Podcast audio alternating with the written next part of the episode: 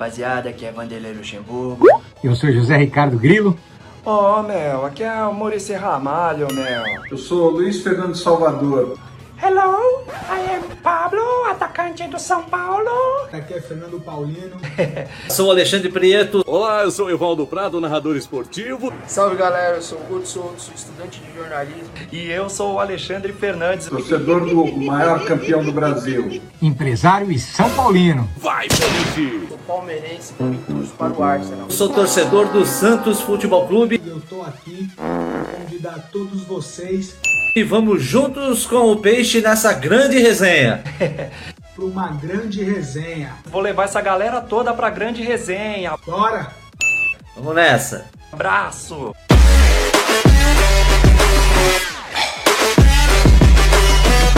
Porque aqui o futebol não tem limites.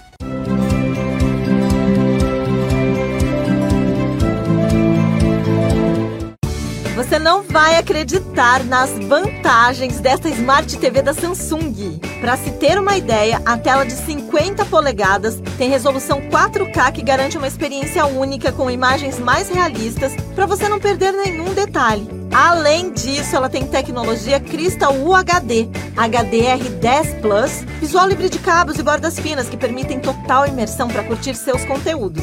Vai parecer que você tem uma tela de cinema em casa. Olha só que demais!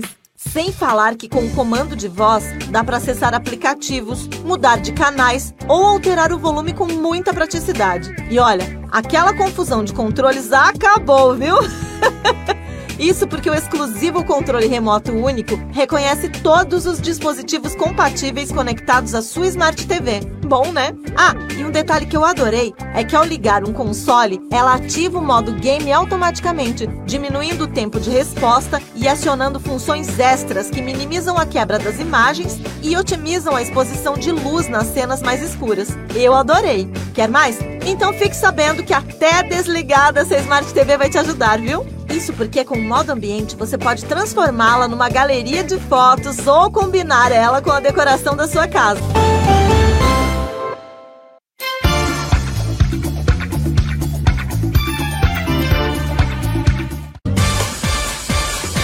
Recanto do Nenê, Rua Brás Cubas 256, Vila Valença, São Vicente. O melhor torresmo de rolo e o melhor joelho pururucado da Baixada Santista. Deliciosa feijoada, às quartas, sábados e domingos. Telefone 13 99798 1197 99798 1197. Recanto do Nenê.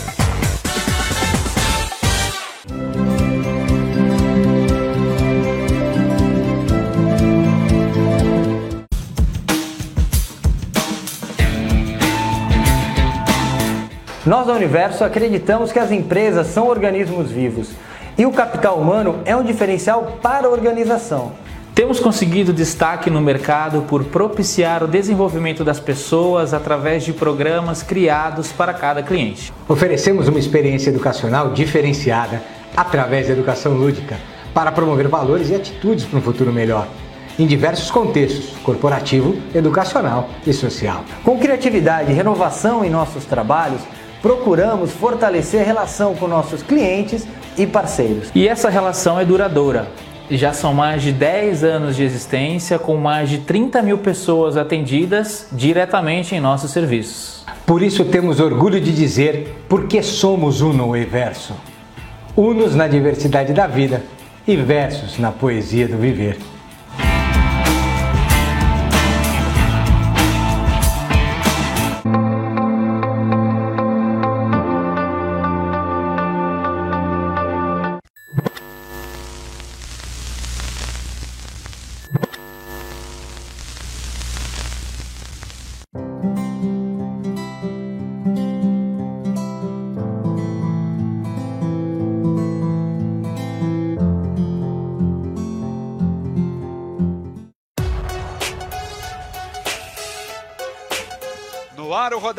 NBA.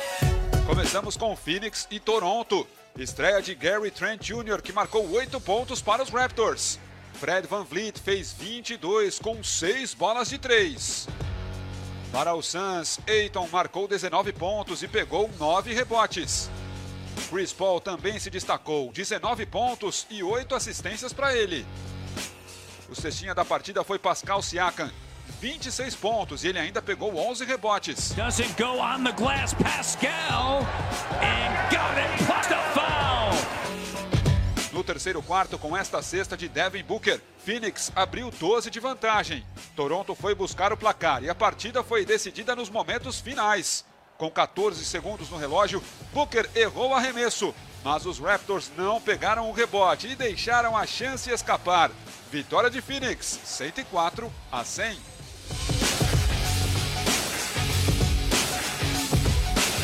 A empolgação de Yannis antes do jogo não abalou Jason Tatum e os Celtics. Os visitantes dominaram a partida do início ao fim. Tatum foi o cestinha do duelo com 34 pontos. Kemba Walker apareceu bem e marcou 21. Antetokounmpo ficou abaixo do normal e terminou com 16. Giannis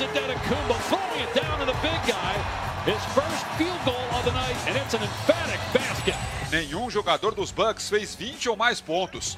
No segundo tempo, Tatum seguiu o ritmo e conduziu os Celtics para a vitória.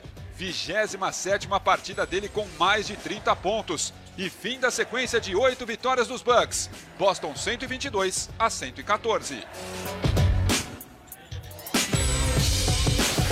No encontro das duas piores campanhas da Conferência Oeste, um jogo maluco entre Minnesota e Houston. Todos os titulares dos Rockets marcaram 10 ou mais pontos. Christian Wood foi o principal com 24. Deshaun Tate fez belas cestas e terminou com 10 pontos. Oh? Pelos Wolves, destaque para Carl Anthony Towns, o cestinha da partida com 29 pontos. Ele ainda pegou 16 rebotes e deu 8 assistências. No segundo quarto, o Houston aumentou o ritmo e abriu vantagem. John Wall finalizou a partida com um duplo-duplo, 14 pontos e 15 assistências. Na volta do intervalo, a diferença chegou a 13 pontos. Mas o último quarto foi terrível para os Rockets. O time tomou 22 a 0 nos últimos 7 minutos e 30 segundos. Minnesota atropelou no final e ficou com a vitória, 107 a 101. Duelo de dois gigantes em Nuggets e Pelicans. O primeiro tempo foi dominado por Zion Williamson. Teve cesta de todo jeito. De três, com enterrada agressiva. Na força dentro do garrafão e com conferida no muque, Zion foi dominante. Ele terminou o jogo com 39 pontos e 10 rebotes. Na segunda metade, o grandalhão do outro lado foi quem brilhou. Nikola Jokic conduziu o Denver na recuperação. Ele marcou 37 pontos e deu 9 assistências. A partida seguiu equilibrada até o fim, com Zion e Jokic decisivos. Na última posse de bola, os Pelicans tinham 8 segundos para tentar a vitória. Denver apertou a marcação e impediu o arremesso incrível. Final triunfo dos Nuggets, 113 a 108.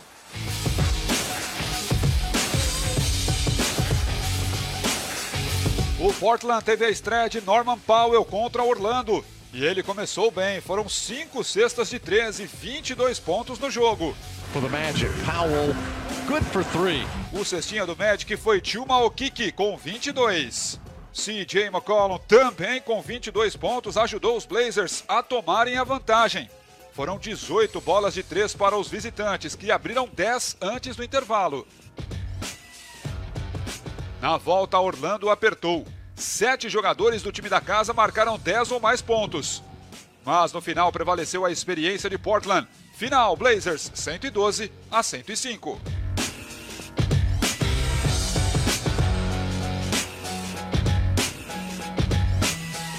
Encontro de Blake Griffin com o Detroit Pistons. Mas o primeiro a roubar a cena foi Mason Plumlee. Drible invocado e cravada bonita. Ele terminou com 13 pontos e 10 rebotes. Plumlee with a drive and dunk. How about that? Big time play. Griffin foi um dos destaques dos Nets com 17 pontos. Mas o cara foi ele, James Harden. Sem Kyrie Irving, o Barba chamou a responsa mais uma vez. Foram 44 pontos, 14 rebotes e 8 assistências. 29 jogo dele com mais de 40 pontos, 10 rebotes e 5 assistências. Mais do que qualquer outro desde 1980. Pelos Pistons, Jeremy Grant anotou 19 pontos e equilibrou a partida para os donos da casa. Com dois minutos no relógio, Sadiq Bey deixou tudo igual.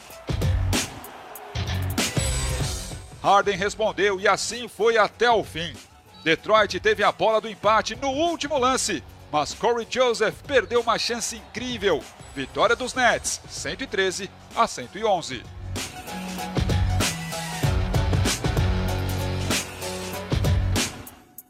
Grande jogo entre Memphis e Utah. O líder da Conferência Oeste começou com tudo, com Donovan Mitchell inspirado e Rudy Gobert firme no garrafão. O Jazz venceu o primeiro quarto por 14 pontos.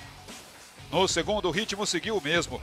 Mitchell foi para o vestiário com 19 pontos e 5 assistências. Na volta, Jamoran apareceu. Dá uma olhada nessa cesta contra Rudy Gobert. Ele quase parou no ar e arremessou no último segundo. And then a quick bucket back, right in the face of Rudy from Morant. Gobert respondeu na sequência, ele terminou com 25 pontos e 9 rebotes. Moran fez 32 e deu 11 assistências. O cestinha do jogo foi Donovan Mitchell com 35 pontos. Com 33 segundos no relógio, Dylan Brooks mandou esta bola de 3 e botou fogo na partida. O mesmo Brooks, com 6 segundos, teve a chance do empate, mas ela não caiu. Vitória do Jazz, 117 a 114.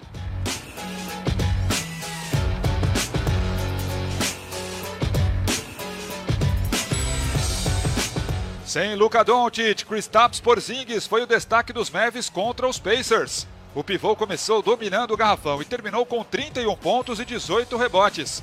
Hardaway Jr. também foi bem e anotou 16. A arma do Indiana foi a bola de três. Foram 20 cestas de longe para os visitantes. Brogdon fez 6 e acabou com 22 pontos. De 3 em 3, os Pacers abriram vantagem e foram para o vestiário com uma boa diferença. Sabonis acabou com outro duplo-duplo, 22 pontos e 15 rebotes.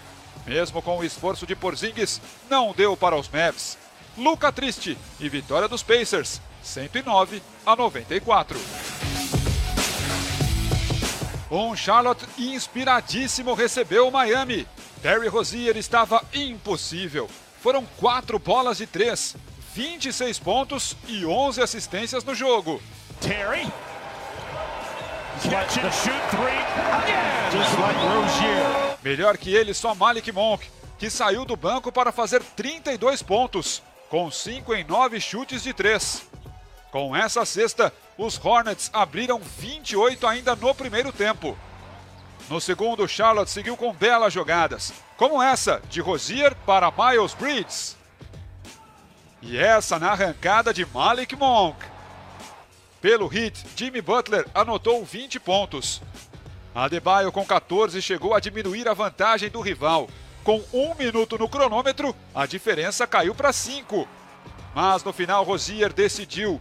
Vitória dos Hornets, 110 a 105. Sexta derrota seguida para Miami.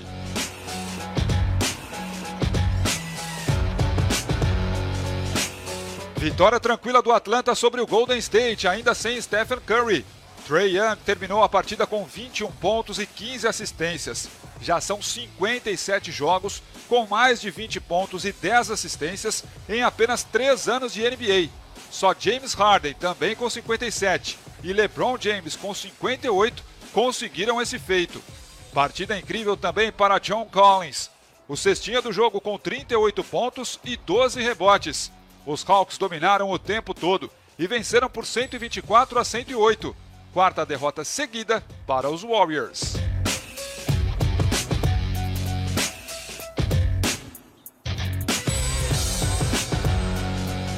Sem Anthony Davis e LeBron James, os Lakers receberam os Cavs sem Cole Sexton.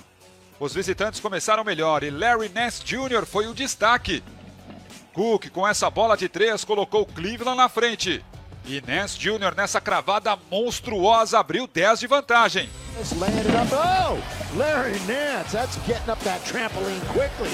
Ele terminou com 17 pontos e 10 rebotes.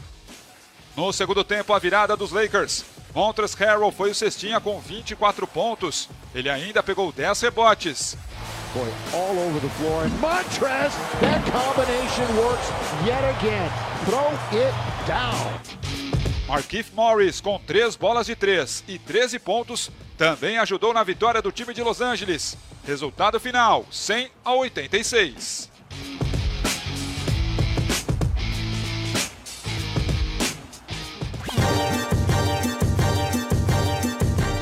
Para encerrar a rodada NBA de hoje, vamos com o top 10 dos jogos de sexta-feira. Começamos com a enterrada de Kristaps Porzingis para os Mavs. Porzingis on the flush with the putback. Em nono, a ponte aérea de Jamoran com Brandon Clark.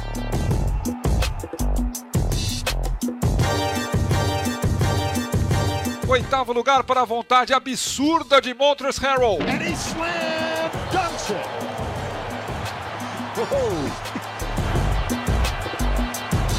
Sétimo para Tim Hardaway Jr. atropelando a defesa dos Pacers. Got around McConnell, and here he comes, bringing down the house. Em sexto, o tocaço de Dennis Schroeder em Darius Garland. Blocked by Schroeder. Great play. Schroeder just does not quit ever. Na quinta colocação, assistência de costas de Carl Anthony Towns para Jaden McDaniels. A gravada monstro de Larry Nance Jr. vem em quarto lugar.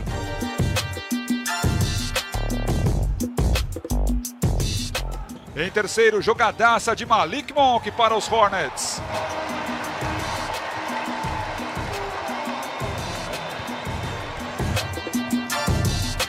Em segundo, é hora de voar com James Harden e DeAndre Jordan. E a principal jogada da noite, Yannis liga o turbo e só para na sexta.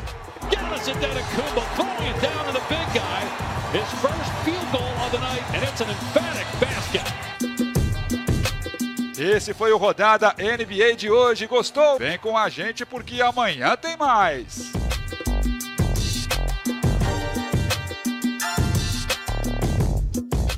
Você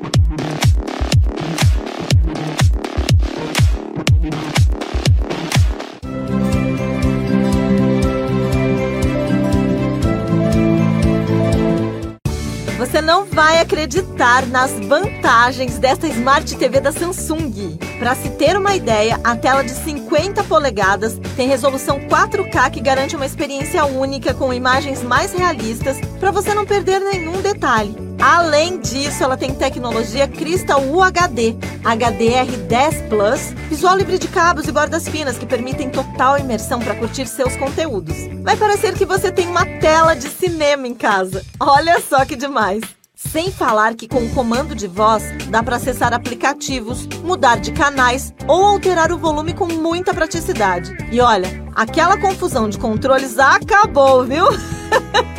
Isso porque o exclusivo controle remoto único reconhece todos os dispositivos compatíveis conectados à sua Smart TV. Bom, né? Ah, e um detalhe que eu adorei é que ao ligar um console, ela ativa o modo game automaticamente, diminuindo o tempo de resposta e acionando funções extras que minimizam a quebra das imagens e otimizam a exposição de luz nas cenas mais escuras. Eu adorei. Quer mais? Então fique sabendo que até desligada essa Smart TV vai te ajudar, viu? Isso porque com o modo ambiente você pode transformá-la numa galeria de fotos ou combinar ela com a decoração da sua casa.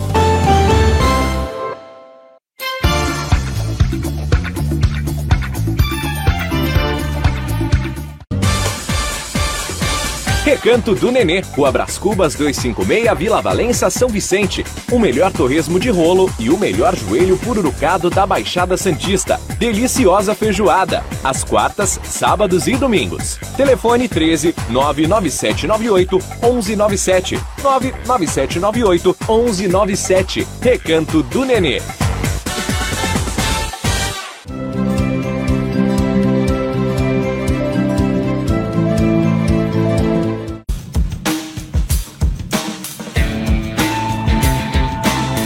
Nós da Universo acreditamos que as empresas são organismos vivos e o capital humano é um diferencial para a organização. Temos conseguido destaque no mercado por propiciar o desenvolvimento das pessoas através de programas criados para cada cliente. Oferecemos uma experiência educacional diferenciada através da educação lúdica para promover valores e atitudes para um futuro melhor em diversos contextos corporativo, educacional e social. Com criatividade e renovação em nossos trabalhos, procuramos fortalecer a relação com nossos clientes e parceiros. E essa relação é duradoura. Já são mais de 10 anos de existência, com mais de 30 mil pessoas atendidas diretamente em nossos serviços. Por isso temos orgulho de dizer porque somos Uno e Verso. Unos na diversidade da vida e versos na poesia do viver.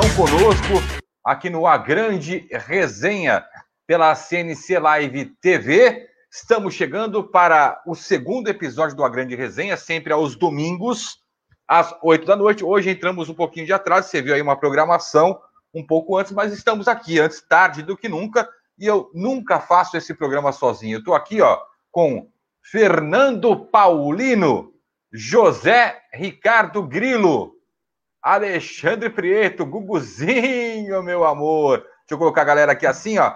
Guto Souto, nosso moleque travesso está chegando. E olha quem está chegando aqui, ó. Ó, ó. Alexandre Fernandes está com a gente hoje. Grande Alê. Esse será o time do A Grande Resenha na noite desta, deste domingo. Até porque o doutor Salvador disse que não pode participar porque está procurando o título mundial do, do, Palmeiras, então a gente sabe que ele não vai chegar, não tem jeito, né? É, o Daniel Haddad diz que ainda tem problemas com a internet, coisas de Santista, né? O que dizem por aí. E o Evaldo Prado disse que vai chegar, disse que vai chegar, mas como o homem vem lá de cima, daqui a pouco está chegando por aqui.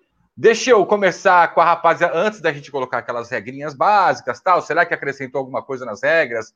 Será? Não sei, deixa eu pegar aqui primeiro o boa noite do Fernando Paulino. Estou vendo aqui o Alexandre Fernandes só piscando na tela, daqui a pouco ele apronta. Fernando Paulino, boa noite, seja bem-vindo. Qual é a grande resenha desta noite, hein, Paulino? Boa noite, Fabiano. A grande resenha é: se o Luiz Fernando Salvador foi atrás do Mundial do Palmeiras, ele não volta nunca mais, né? José Ricardo Grilo, a grande resenha dessa noite. Bem-vindo mais uma vez, Grilo. Boa noite, meus amigos, boa noite aos nossos ouvintes. A resenha de hoje é: os clubes terão que escolher muito bem os seus técnicos. Só dois por temporada. Vamos falar disso. É, mudou muita coisa no Campeonato Brasileiro. Alexandre Preto, Guguzinho, meu amor. Qual é a grande resenha para essa noite, hein, Gugu?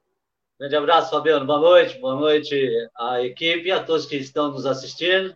Sobre o Santos Futebol Clube, que está treinando em Atibaia. Campeonato Paulista, só Deus sabe quando volta.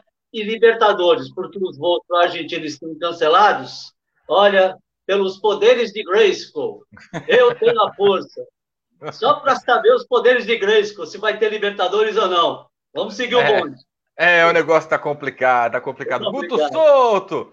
Grande Guto Souto, qual é a grande resenha para essa noite aí, Guto?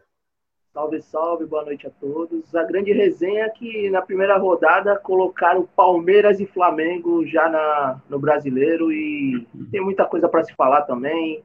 É, Fórmula 1 hoje foi sensacional, não sei se o pessoal acompanha, mas foi.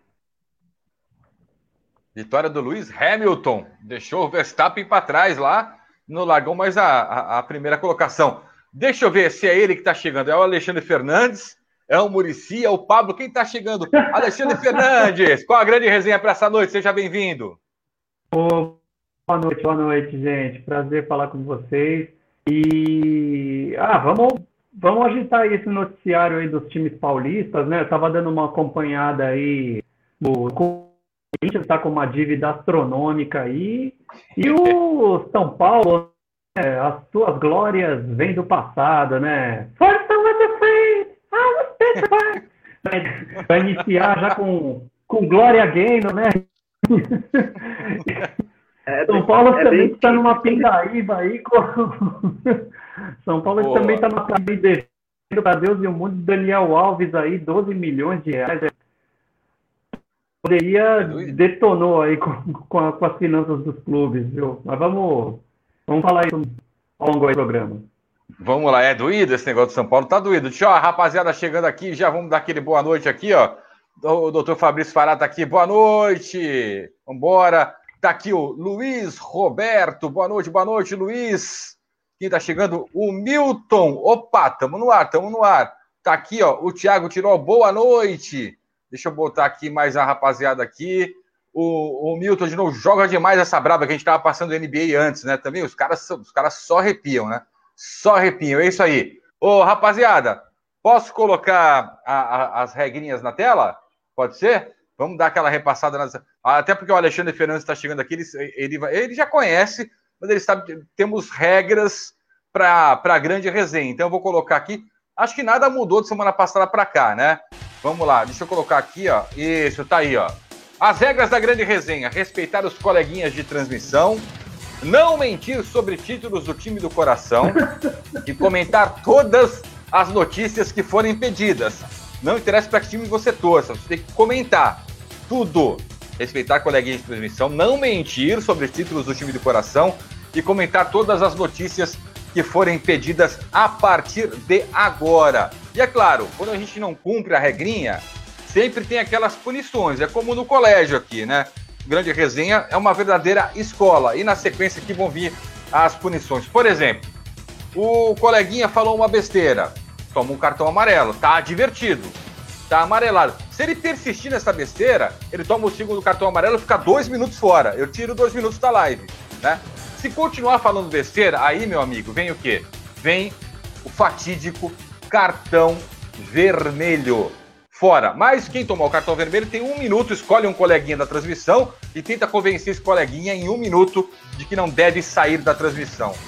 Se não conseguir, tá fora de verdade. Essas são as regras da grande resenha desta noite. Ô, ô rapaziada, vocês querem começar já no, no, no bom humor? Porque o, o, Paulino me mandou um vídeo durante a semana. Manda no nosso grupo. Eu, eu, vou, eu, vou, eu peço permissão para colocar. Eu quero que vocês prestem atenção nesse vídeo, que esse vídeo fala dos quatro grandes clubes aqui do estado de São Paulo. É, é interessante, vocês precisam, precisam ver, eu estou buscando ele aqui. Quer dizer, ó, é notícia de última hora. Prestem atenção. Breaking news. Atenção.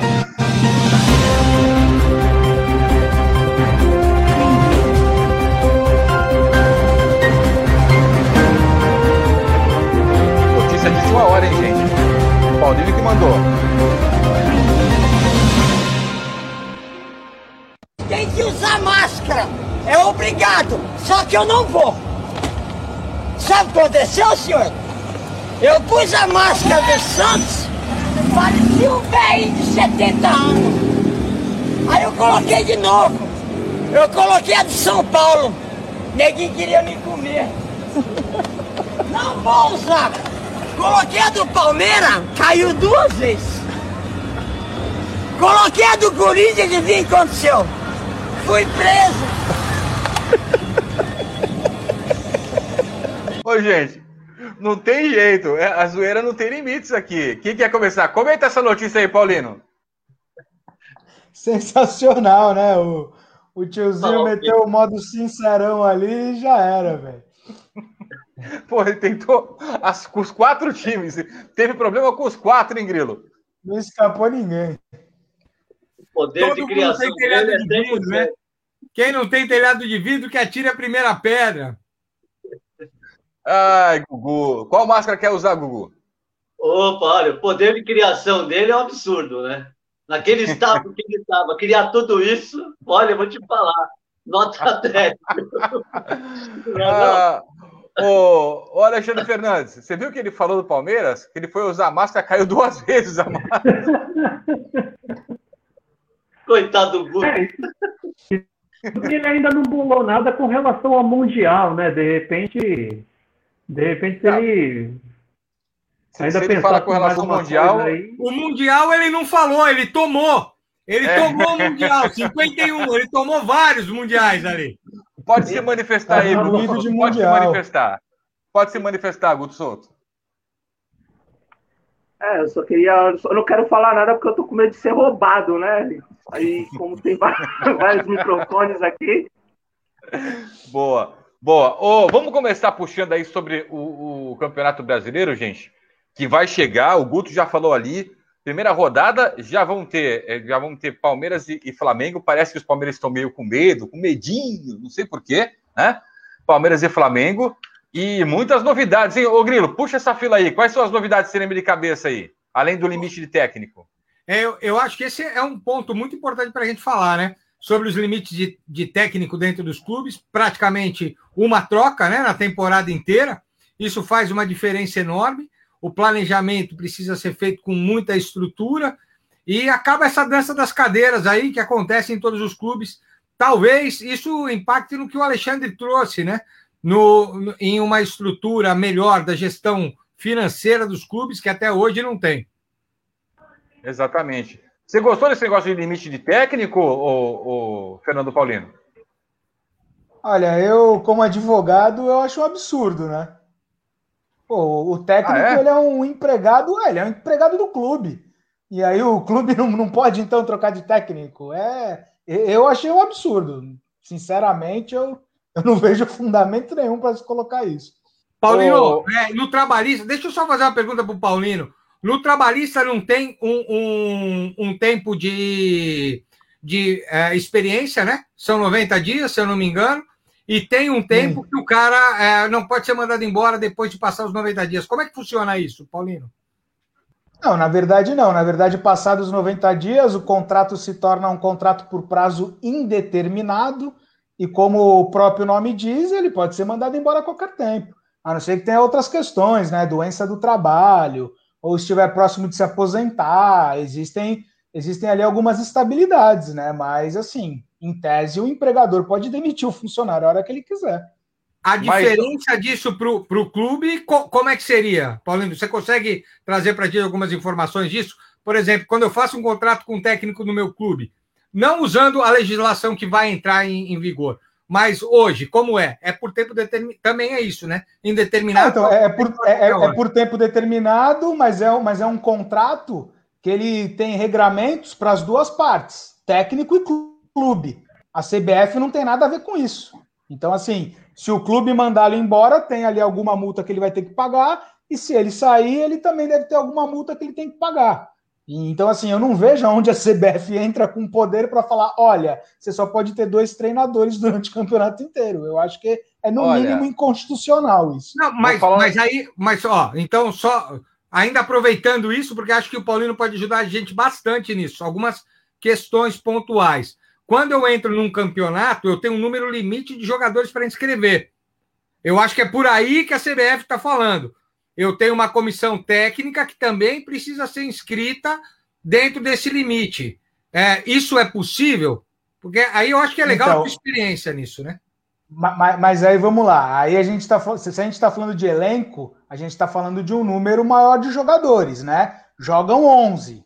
Então, assim, ainda que você tenha ali o limite, você vai poder mandar embora um ou outro, você continua em condição de jogo. Agora, treinador, do jeito que querem fazer, assim, se tu já tá com o segundo treinador, tu vai ter que engolir o cara e ponto final. Então, mas eu vou explicar para vocês o seguinte: no futebol, e aí o Alexandre Fernandes acompanha há muito tempo, o Gugu também, que trabalhou comigo dentro de clube, também já trabalhou dentro de clube, ele sabe. No futebol, nada funciona assim. Esqueçam a CLT, é o mínimo do mínimo do mínimo. Não tem jeito. O que vale, o, o grosso mesmo, é onde o treinador, o jogador emite a nota. É ali, onde ele tem aquela empresinha aberta e emite a nota. E para ser um prestador de serviço, o Paulino pode confirmar. Você tem que ter um prazo de contrato. Não pode ter um prazo, ó, é um ano Então, e tem multa tem um estipulada. Não, você tem um prazo de contrato, mas eu estou dizendo o seguinte: eu acho um absurdo você limitar o clube a poder contratar só dois técnicos. Isso é um absurdo. Se o segundo der errado, eu vou ter que ir com o segundo até o final? É, ó, eu vou, eu vou Eu colocar não aqui. entendo no- onde é que entra isso. Eu vou colocar aqui do nosso lado aqui algumas as regrinhas, que deixa eu ver se eu acho aqui. Aqui, ó, tá aqui, ó. Que eu vou ler para vocês, está no cnclivetv.com, tá? Ah, a CBF divulgou a tabela da Série A, que com o Palmeiras e, e- com o Flamengo e Palmeiras na primeira rodada. Vamos ver o limite de técnicos, o que, que fala aqui, ó. A, a tabela foi publicada após o Conselho Técnico da competição realizado na tarde de quarta-feira. No encontro, os participantes aprovaram um limite para a troca de técnicos durante o torneio. Pela nova regra, se um time demite o treinador, ele poderá inscrever apenas mais um profissional ao longo do campeonato. Em caso de nova demissão, o substituto tem que estar no clube há pelo menos seis meses. Essa é a regra, não tem conversa. Eles colocaram, ou seja, a rapaziada lá tem que ter quem? Tem que ter um Marcelo Fernandes, um Serginho Chulapa da vida, que segure a bronca, né? Por exemplo, vamos colocar, já colocaram aqui, ó, quer ver, ó, ó tem, tem um comentário aqui, ó, ó é, tá, ou o Luciano tá aí e tal, não sei o que tá participando do Luciano Grilo, que ele colocou aqui, ó, ó é, quem contratar o Diniz terá a mesma sensação de adquirir um pacote da NET, fica preso por um ano. Aí, técnicos, por exemplo, como Fernando Diniz, tal, não sei o que lá, perdem espaço nessa brincadeira toda aí, hein, ô, Alexandre Prieto? Olha, cara, pior que eu acho que perde, viu? Pela situação, né, que a gente sabe como é que é o comando dele, mas sabe o que eu acho que vai ter que acontecer nessa questão de você ter o primeiro técnico e depois ter o segundo? Sabe aquele mimimi entre os jogadores? Ô, galera, ele tá barrando alguns jogadores aqui, vamos fechar para de repente a gente poder perder um joguinho ou dois e derrubar o cara. Zé Fini, isso vai acabar. Os jogadores vão ter que abraçar o segundo técnico, porque eles precisam de resultado, os jogadores precisam de título. Então, eu acho que esse mimimi vai acabar, sabe? Aquele negócio que acontece com os bastidores do, do futebol. Eu acho que vai ajudar nesse sentido. E como você disse aí, né? O time vai ter que ter um, um ex-jogador ali que já está no clube há bastante tempo para tocar a bola. Olha, olha que gostando, interessante. Olha que interessante aqui. O, o Marcelo Elias, a regra é clara. É, tá louco? O Santos está devendo para mais de oito técnicos e é uma verdade. Uma verdade. Eu lembro quando estávamos no clube, eu, o Alexandre Prieto e o Alexandre Fernandes, acredito que acompanhava também. O Levir Coupe ficou, acho que um mês e meio, dois no Santos. né? E, e- e foi embora. Dorival, os caras ainda têm a receber do Santos. O que eu acho que é um absurdo quando o clube faz isso. E não é só o Santos, dos grandes de São Paulo, é o único que paga tantos e tantos técnicos. Será que aí também eles não estão apostando, hein, Alexandre Fernandes? Num trabalho a médio, longo prazo, como se faz na Europa, será? Eu lembro, eu lembro, inclusive, você falou aí do, do, do Santos, é, de um caso recente em que o, em que o Santos estava devendo. é, tinham alguns técnicos aí como credores, Oliveira, Enderson Moreira, tudo da, mais ou menos ali da mesma época. Todo mundo colocou o Santos no pau, um monte de credores, não sei até se o, se o, se o Santos já conseguiu pagar todos eles. Então, eu rapidinho trazer um contraponto que foi o do presidente do Bahia. É, o presidente do Bahia votou contra ah, essa, essa proposta de, de, de só dois treinadores, é, de uma troca só de, de, de técnicos, ele acha que o buraco é mais embaixo, deveria ter o respeito ao fair play financeiro. Eu vou rapidinho aqui ele, o, o que ele escreveu, o que ele tweetou né, essa semana, né? Se não haverá punição aos clubes gastam mais do que arrecadam, se todo mundo pode continuar dando calote se insistiremos em adiar mudanças realmente estruturantes, não venham controlar quantos treinadores eu devo ou não contratar para um campeonato. É bem interessante para pensar nesse, nesse, nesse contraponto aí do Guilherme é, Bentani, presidente do, do Bahia. Faz, faz muito sentido, porque realmente a questão do, do, do fair financeiro, é, que é, né, que é o, é é o clube uh, gastar é, aquilo, o valor correspondente àquilo que é né, não mais, né? Ó, eu vou colocar aqui Então, do lado tem- aqui. Tem, tem mais um detalhe interessante, ó lá. Ainda nesse negócio do limite de técnicos, tá aqui no, no cnclivetv.com. É, no cenário em que o comandante pede para sair, no caso do técnico pedir para sair, o clube não sofre com a limitação para trazer um novo profissional, assim como o técnico que for mandado embora. Ou seja, o técnico que foi mandado embora, ele pode ter também, acho, o treinador que se demitir, no entanto, não poderá fazê-lo novamente. Caso contrário, não poderá ser inscrito por outra equipe na mesma edição. Deixa eu tentar colocar aqui direitinho. Ó, no cenário em que o comandante pede para sair o técnico, ó, eu peço para sair. Eu, técnico Fabiano, pedi para sair. O clube não sofre com a limitação para trazer um novo profissional. Ou seja, se eu peço para sair, o clube pode contratar mais dois profissionais durante o ano. E continua com o limite de dois. Assim como o técnico que for mandado embora também pode utilizar-se ou pode trabalhar em dois clubes, né? Ele pode ser mandado embora duas vezes no ano, é, pelo que eu entendi é isso. O treinador que se demitir, no entanto, não poderá fazê-lo novamente. Caso contrário, não poderá ser inscrito por outra equipe na mesma edição. Ou seja, o treinador não pode se demitir. Tá? Se ele se demitir é, duas vezes. É, então, eu vou falar um negócio. Tá, tá, uma, tá uma confusãozinha aqui. O Paulino tá dando risada. Ô, antes do Paulino, o Guto Souto, fala para mim, você gostou dessa regra aí ou não? É, antes de falar assim o que eu acho, tem dois poréns que tem que ser levado em conta, né? É, eu ouvi vocês falarem sobre os jogadores que tinham que cair na, nessa malha ou não. É, na verdade, é, deixa eu me atrapalhar aqui com o fone, desculpa. Na verdade, os jogadores, eu fiquei sabendo disso na época da Chapecoense, que quando teve todo o acidente, aí por exemplo, de um ano para o outro, um clube só pode mudar o seu elenco principal cerca de 75%. Tem que manter de um ano para o outro. Não pode ter uma mudança drástica de um ano para o outro. 75% tem que ter. Então, quando aconteceu com a Chapecoense, eles tiraram esse peso, porque perdeu um time inteiro, né? Então, esse porém, tipo, eu sou até a favor. Mas o dos técnicos, é, na Europa, principalmente na Premier League, é muito usado esse tipo de, de troca, onde um cara que é demitido de um clube da primeira divisão, ele não pode assumir o mesmo clube da primeira divisão, só pode assumir de divisões inferiores, né? Mas sobre aqui no Brasil, é muito com o que o presidente do Bahia fala, né? É, tem coisas que não é cabíveis. E eu acho que é, é lamentável. Tem tanta coisa para se copiar lá da Europa e tu vai se copiar o que menos importa, então fica bem difícil. Aqui, ó, o Marcelo Elias colocou aqui, ó.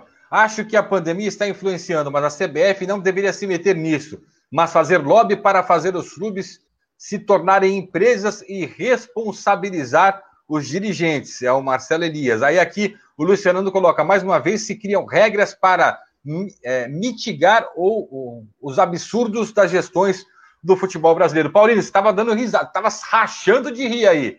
Qual foi dessa vez, Bom, Paulino? Primeiro que criaram a regra, mas já inventaram o salvo-conduto da malandragem, né? Então, tipo assim, ô, ô Fará, pô, eu não posso mais te demitir. Tem como tu falar que tu que pediu demissão para me ajudar? Então já tem a primeira malandragem, né? Criaram a regrinha e já tem a malandragem. Outra coisa, um absurdo o cara não poder pedir demissão, né? Porra, não, não posso pedir demissão, vou ficar aqui. Eu sou um prisioneiro do clube. Um absurdo isso. É, é, e outra coisa, eu, eu concordo com o que o Gugu falou, mas a gente sabe que também tem jogador que não tá nem aí. Se for para o clube cair, o clube vai cair e ele vai dar risada. Ele não está preocupado com, com, o resultado dele, não está preocupado com nada disso. É só ver o caso do Cruzeiro. Os caras derrubaram o Cruzeiro, o Cruzeiro tinha um time bom, o Cruzeiro tinha um time bom, e os vagabundos derrubaram o Cruzeiro e agora tá cada um gozando aí em clube da primeira divisão. Então, assim, depender de jogador para ter fidelidade e, e suar a camisa, hoje em dia tá difícil. Ô, ô Grilo, ó o Ted pa... Richard Paiva Sartori, grande Ted Sartori tá com a gente aqui, é, do Só Esporte, um abraço para ele, para o Anderson Firmino. O, o Ted coloca aqui, lembrando que existe limite de jogos para transferência de jogadores durante o Brasileirão. Pelo que eu me lembre, que é de sete partidas, e é verdade, né? Na, o cara entrou em campo na sete, pela sétima vez, ele já não pode ser transferido. Esse não é um problema que o Santos passa. O Santos não pode contratar, né, Grilo? Exatamente. É, ó, primeiro que a gente está prestigiado, hein? Ted, jornalista sério aí, acompanhando a gente. Esse é um, um bom nível de prestígio para a gente. Grande abraço ao Ted, o Anderson Firmino, que você li, li, lembrou bem, né? Essa galera sempre acompanhando a gente aqui. É, eu acho que assim o Luiz e, o Elias foram muito bem nas colocações deles. E, e é uma coisa que eu e Paulino discutimos muito, até no nosso grupo. Enquanto não for CNPJ, o CNPJ ficar existindo e, e, a gente começar a colocar CPF, porque assim, o que é o Corinthians? O Alexandre Fernandes trouxe algumas coisas, as dívidas dos clubes, né? Quem é responsável pela. O Corinthians não existe. O que existe é uma gestão do Corinthians. O São Paulo não existe. Então, quem vai ser preso? Quem é que vai responder por essas coisas? Então, a gente fica criando um monte de regras para estruturar algo que não é profissional. O fato é esse: nós jogamos um, praticamos um futebol amador pseudo profissional no Brasil. E isso vem acabando com o esporte dentro do nosso, do nosso país, e a gente cada vez mais manda os moleques para fora cedo, porque a, a, as estruturas que a gente tem aqui não permite que a gente mantenha os nossos craques, vende a preço de banana, manda para mercados Europa B, de Europa B vende para Europa A pelo triplo do que foi comprado. Quantos jogadores nós já vimos isso? O São Paulo virou uma filial do Ajax. O Ajax vem aqui e fala: moleque, é bom? Traz para mim. Daqui a pouco vende o moleque pelo triplo do que pagou para o São Paulo, e a gente está vendo isso. Com o Santos faz isso também, né? O, o, o próprio Flamengo. Raramente você vê um jogador ir direto de um clube do Brasil para uma Europa A. Então, de novo, o que a gente está tá falando aqui é uma gestão profissional de um futebol pseudo-profissional. Na verdade, a gente vive um futebol amador. Sabe o que eu estava lembrando aqui, gente? É, que, que, até. Eu vou passar para vocês já, Gugu. Estava lembrando aqui que a gente até publicou aqui na CNC Live. Eu vou, vou até tentar aqui é, a, achar aqui, que aí eu quero mostrar para vocês que o Rogério Caboclo, o, o presidente da, da, da, da CBF, ele disse realmente que ia mandar não, não, sei se vocês viram esse vídeo, a gente publicou aqui no cnclivetv.com, que é só achar aqui, que eu quero que vocês. Ele falou que ia mandar e sem, sem, sem menor pudor. Ele falou: vou mandar. Tá no YouTube, no futebol. É, é, eu vou, eu sei, eu estou buscando aqui, o Guto, dentro da página do CNC Live TV, é, porque a gente tem também aqui o, o a fala dele aqui, eu quero colocar para vocês aqui. Eu estou buscando. É, enquanto isso, o, o, Gugu, fala para mim o que, que você acha, o que, que você queria comentar sobre isso, Gugu? É, sobre essas questões que a gente está conversando, das novas regras, das novas ideias, mas existe uma máxima dentro dos clubes, principalmente no que a gente viveu, o Fabiano aí no Santos Futebol Clube, que a gente identificou. No futebol, num clube, o que é certo é o errado, o que é o errado é o certo. Por isso que nunca nada vai dar certo nos clubes de futebol. Este é o caminho, não tem outro endereço, não tem outro CEP, é isso. O que é certo é o errado, o que é o errado é o certo. Ponto final. É isso aí, ó. Vou colocar na tela para vocês aí, ó. Vou tentar colocar aqui com, com áudio. Deixa eu ver aqui. Vamos, vamos, vamos ampliar essa tela aqui, até para a gente jogar aqui para todo mundo ouvir. Olha o que o Rogério Caboclo disse. Isso foi numa reunião de clu... É, com presidentes de clubes. Estava lá o Landim, estava lá o Gagliotti. Ó, escutem com atenção. Nós podemos parar o futebol. A Rede Globo não quer eu tenho a segurança que não. Ninguém quer. Seus patrocinadores não querem. E se parar, sabe quando nós temos a segurança de dizer que a gente pode voltar?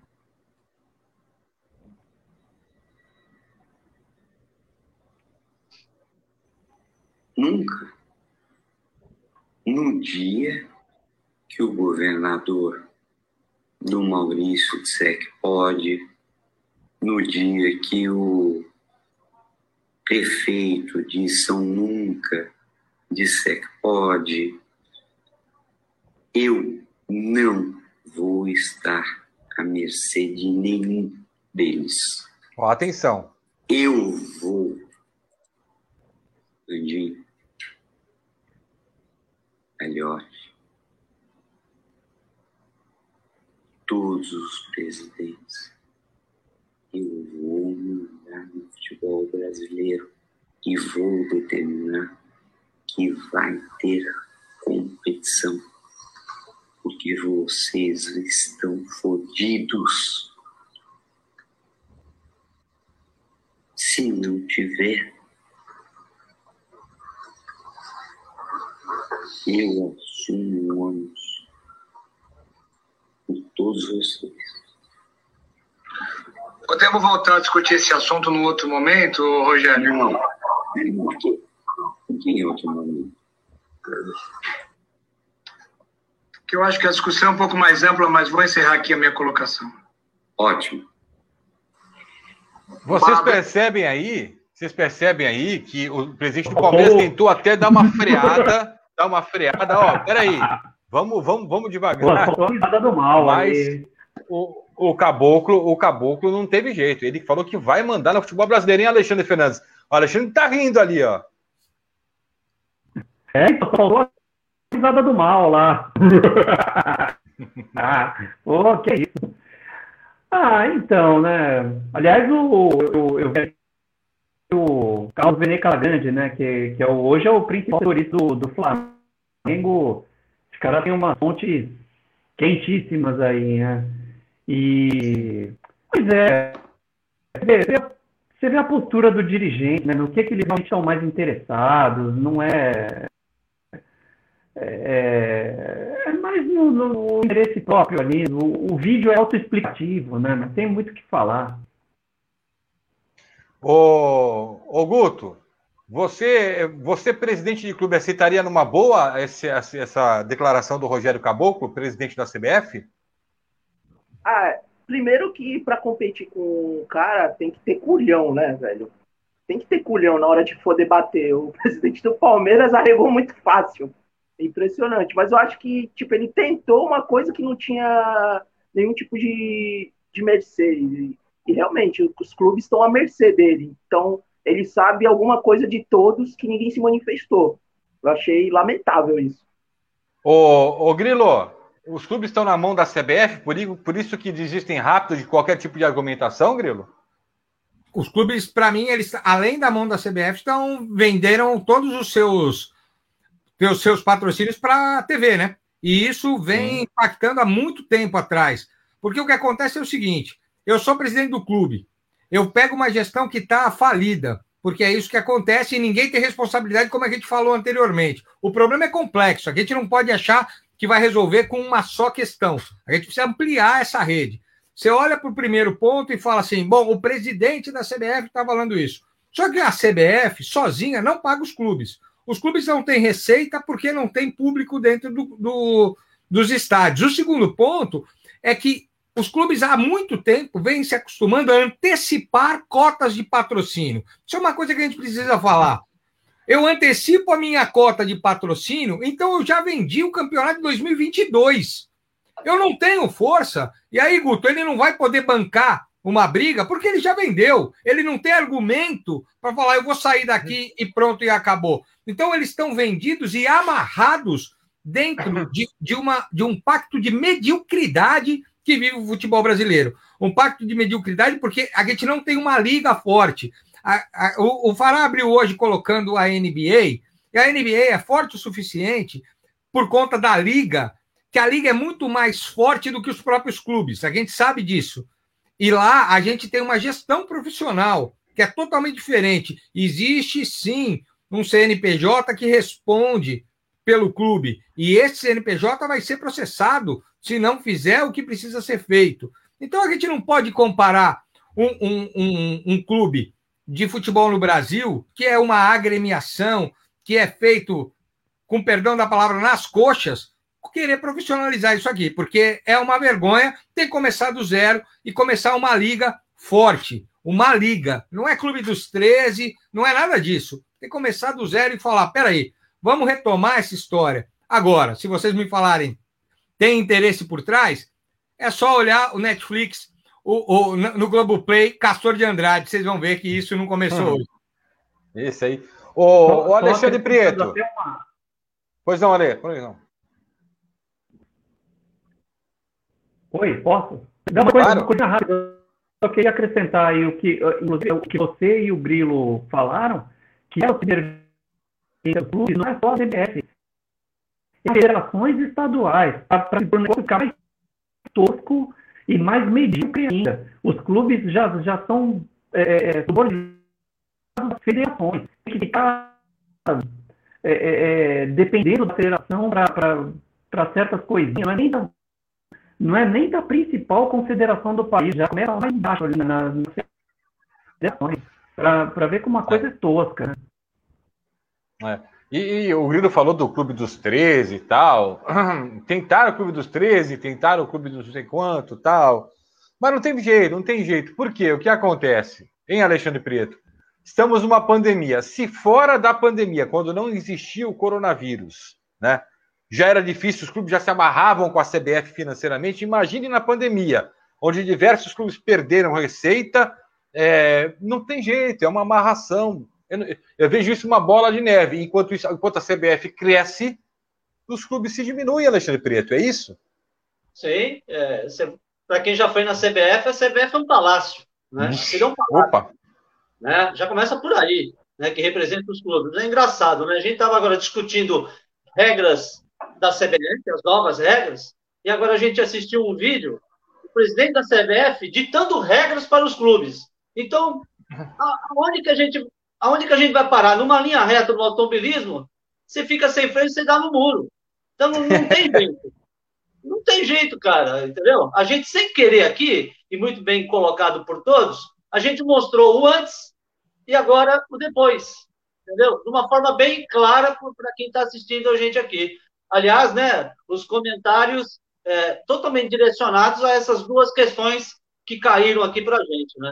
Eu acho É, que ó. não tem jeito, cara, ó, dinheiro e abaixar a cabeça para a CBF. Infelizmente, como o Grilo falou, isso já vem lá de trás, já está no DNA do futebol brasileiro. O DNA ruim, né? O bom a gente já sabe que são títulos. É, exatamente. Ó, aqui, Paulinho, colocaram aqui, ó, o, o- o Marcelo, assim. É, pois é, Zé, isso é a sensação de impunidade. Tem muita coisa errada, mas quem responde é o responsável pelo CNPJ. Caso contrário, não muda nada. O Paulo Bonavides, alô, José Ricardo Grilo, pra cima tricolor. Hum. Né? E o Grilo já respondeu para ele aqui, também aqui no chat aqui da, da nossa live. Ó, eu posso colocar na tela aqui agora? que Vamos, vamos para a gente fechar esse assunto aí, ô Paulino. Vou colocar aqui, ó, a- que está no cnclivetv.com. A primeira rodada do brasileiro vai ter o seguinte: Flamengo e Palmeiras. O que, que dá, Paulino? Flamengo ou Palmeiras? Eu acho que dá Palmeiras. Hum. Segunda rodada, Corinthians e Atlético Goianiense, hein, Grilo? Quem dá? Segunda rodada, não, o outro jogo da rodada. Primeira rodada, primeiro Flamengo e Palmeiras, é, primeiro jogo. Segundo jogo, Corinthians e Atlético Goianiense. Corinthians não pode perder esse jogo, não. Eu vou torcer pro Atlético, mas o Corinthians vai ganhar essa aí. Boa. É, na primeira rodada do Brasileirão também, ô Guto Souto, São Paulo e Fluminense. Quem é que chora? Ah, o São Paulo aí com, com jogadores veteranos tem tudo para fazer um bom campeonato. É, só para falar do Palmeiras e Flamengo, rapidinho, é, eles vão se enfrentar pela Supercopa também, então vai ser um confronto atrás Mas do ninguém outro. liga. Ninguém. Supercopa não é nada. É tipo sétima divisão da, da Inglaterra. Ninguém vê. Esquece. É, vamos lá para mais uma rodada. Atlético Mineiro e Fortaleza, o Alexandre Fernandes. Atlético Mineiro do Cuca e o Fortaleza, que será eternamente do Rogério Ceni. Cuca, Hulk. Só celebridade lá no Atlético Mineiro. hein? Acho que vai, acho que o Galo ganha. Né? É, nós estamos aqui, ó, fazendo conjecturas da primeira rodada. É, Internacional Esporte Clube do Recife. Quem que não respondeu ainda? Quem não respondeu? Gugu respondeu Gugu. não, né? Vai, Gugu, manda essa aí, Gugu. Quem é que bate no muro? Quem perde o tá, freio na reta? Tá, Jair Quem Ventura. Esporte? Jair, esporte Recife. Jair Ventura na cabeça. Vai ganhar o Jair Ventura? Esporte. É, o esporte. Jair Ventura é um chorão, Grilo. Meu Deus do céu. Ele já, assim, ó, é tipo o Cuca dando entrevista, assim, ó, vê na cara dele já tem uma derrota. Ele já sai perdendo o jogo. Ô, Paulino, Ceará e Grêmio. Ceará e Grêmio, hein? Primeira rodada do Brasileiro. Quem vai vencer? Grêmio. Grêmio. Na Renato Gaúcho tá com moral ainda, Paulino? Olha, o Renato Gaúcho, ele é o ele é a contramão de tudo que a CBF está querendo colocar a goela abaixo dos clubes, né? Ele está há muito tempo lá no Grêmio, né? Então, assim, para um, um treinador ter continuidade no, no, no clube, não depende da CBF, depende do clube ser bem organizado. O Renato Gaúcho é um exemplo disso. Atlético Paranaense e América Mineiro na primeira rodada do Campeonato Brasileiro. Ô Grilo, o que que dá? Furacão ou Lisca doido? Por que, que você pulou Bahia e Santos aí? Calma, é por último. Calma. Ah, tá bom, tá bom. Eu vou deixar passar, então tá bom. Vamos no Lisca. Eu, eu gosto do trabalho que o Lisca faz, sabe? Eu acho que o Lisca ele vai na contramão de tudo isso, fala o que tem que falar, não tem essa coisa de uh, fala esse tatiquês aí, faz um trabalho sério. Vou no Lisca. Boa. Chapecoense, que retorna à Série A do Brasileiro, e Red Bull Bragantino, Alexandre Fernandes. Ah, eu bastante do trabalho do Maurício Barbieri, do, do Red Bull Bragantino. É, uma base legal, acho que o Bragantino estreia com vitória. Boa. Cuiabá e Juventude. O Cuiabá do Walter, hein, Guto Souto? Cuiabá e Juventude. Os dois retornando à Série A do Brasileiro, hein, Guto Souto? Quem, quem vence na primeira rodada? Ah, eu tô querendo ver esse Cuiabá. Eu acho que o time tem tudo aí para vencer. E agora lá tem um cantor famoso, o William.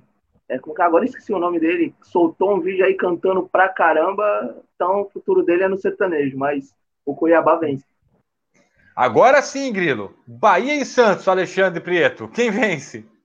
É, terminaram o, o, último campeonato brasileiro desse ano e vou iniciar, né? É, acho que esse jogo é empate. Ah, é? Empate, ó, a primeira. Deixa eu ver quando vai ser a primeira roda. Empate, Gugu? Empate. Empate, ah, pô. Que isso, Gugu. Ó, início do Brasileirão 2021 tá previsto para dia 29 de maio, tá? 29 de maio, quem quiser ler mais, está no cnclivetv.com. 29 de maio, essa primeira rodada que a gente falou aqui vai estar, se Deus quiser, em campo, né? Se Deus quiser, e se o Caboclo, ele disse que vai mandar no futebol brasileiro, então né? Então vai, vai estar tá em campo. Ô, rapaziada, vocês querem tomar uma aguinha? Vamos para aquele nosso, naquela nossa pausa rapidinho? Hein? Pode ser?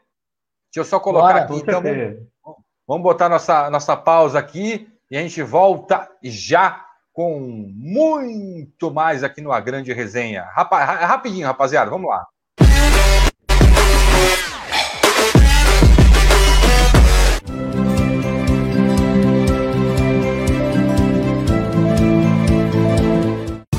Você não vai acreditar nas vantagens desta Smart TV da Samsung. Para se ter uma ideia, a tela de 50 polegadas tem resolução 4K que garante uma experiência única com imagens mais realistas para você não perder nenhum detalhe. Além disso, ela tem tecnologia Crystal UHD, HDR10 Plus, visual livre de cabos e bordas finas que permitem total imersão para curtir seus conteúdos. Vai parecer que você tem uma tela de cinema em casa. Olha só que demais!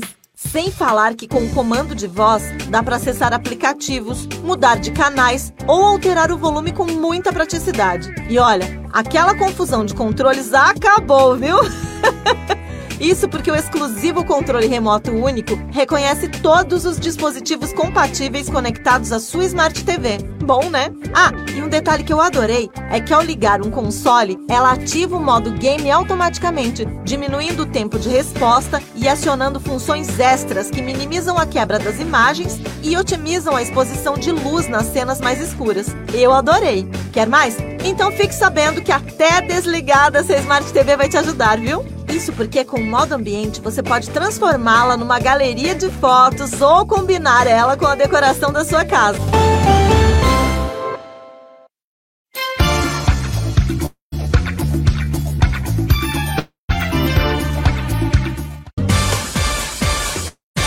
Recanto do Nenê, Rua Brás Cubas 256, Vila Valença, São Vicente. O melhor torresmo de rolo e o melhor joelho pururucado da Baixada Santista. Deliciosa feijoada, às quartas, sábados e domingos. Telefone 13 99798 1197 99798 1197. Recanto do Nenê.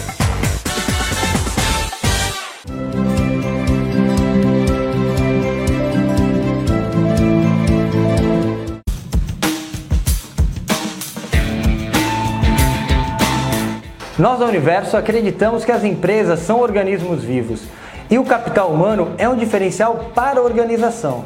Temos conseguido destaque no mercado por propiciar o desenvolvimento das pessoas através de programas criados para cada cliente. Oferecemos uma experiência educacional diferenciada através da educação lúdica para promover valores e atitudes para um futuro melhor em diversos contextos corporativo, educacional e social. Com criatividade e renovação em nossos trabalhos, procuramos fortalecer a relação com nossos clientes e parceiros. E essa relação é duradoura.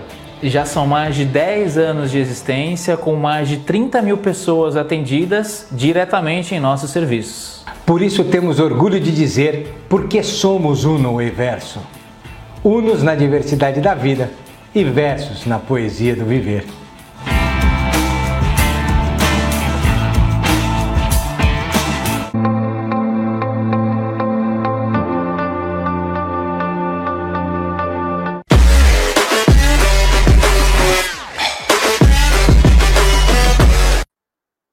Retornamos, retornamos aqui com a grande resenha deste domingão, falando, já falamos muito da, da CBF, dessas novas regras, eu, o Fernando Paulino, o Alexandre Prieto, o Guto Souto, o Alexandre Fernandes e o José Ricardo Grilo. Tá aqui, ó, rapaziada, toda escalada.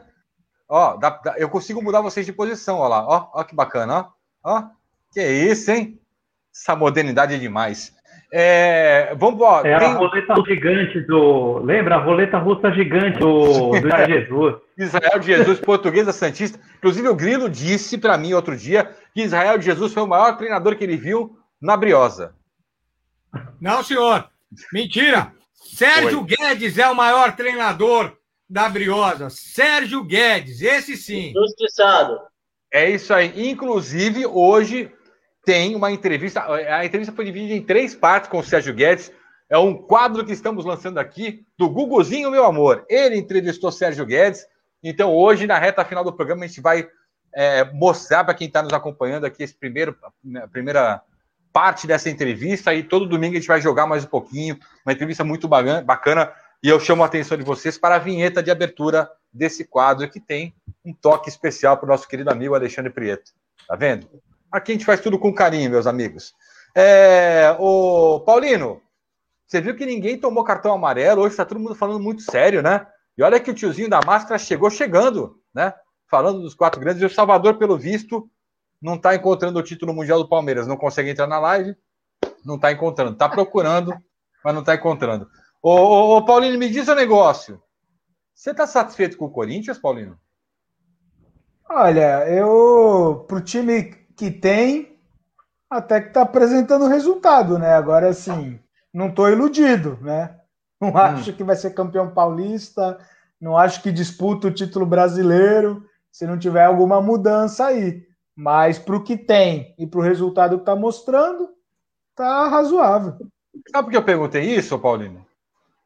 Porque por causa do desse negócio. Rapaz, né? Às vezes a gente se depara com os times assim em Copa do Brasil, né, Grilo? Situação complicada. Ah, antes, antes de falar qualquer coisa, eu vou, eu vou. É, eu preciso, a gente, quando faz aqui, a gente faz compartilhando, mostrando, né? Então eu quero que os amiguinhos, os coleguinhas, que eles comentem isso aqui que vai entrar na tela agora, ó. Isso aí, ó. Quero que comente isso aqui, ó. Esse jogo aí, esse jogo eu quero que comentem, ô Grilo. Ô, ô Paulino. Pro retrô, Paulino. Só nos pênaltis, Paulino. Fala para mim o um negócio aí. É que, é que, a gente a gente é sofredor assumido, né? A gente é a vida real. Fazer o quê? A gente passou hum. pelo retorno nos pênaltis.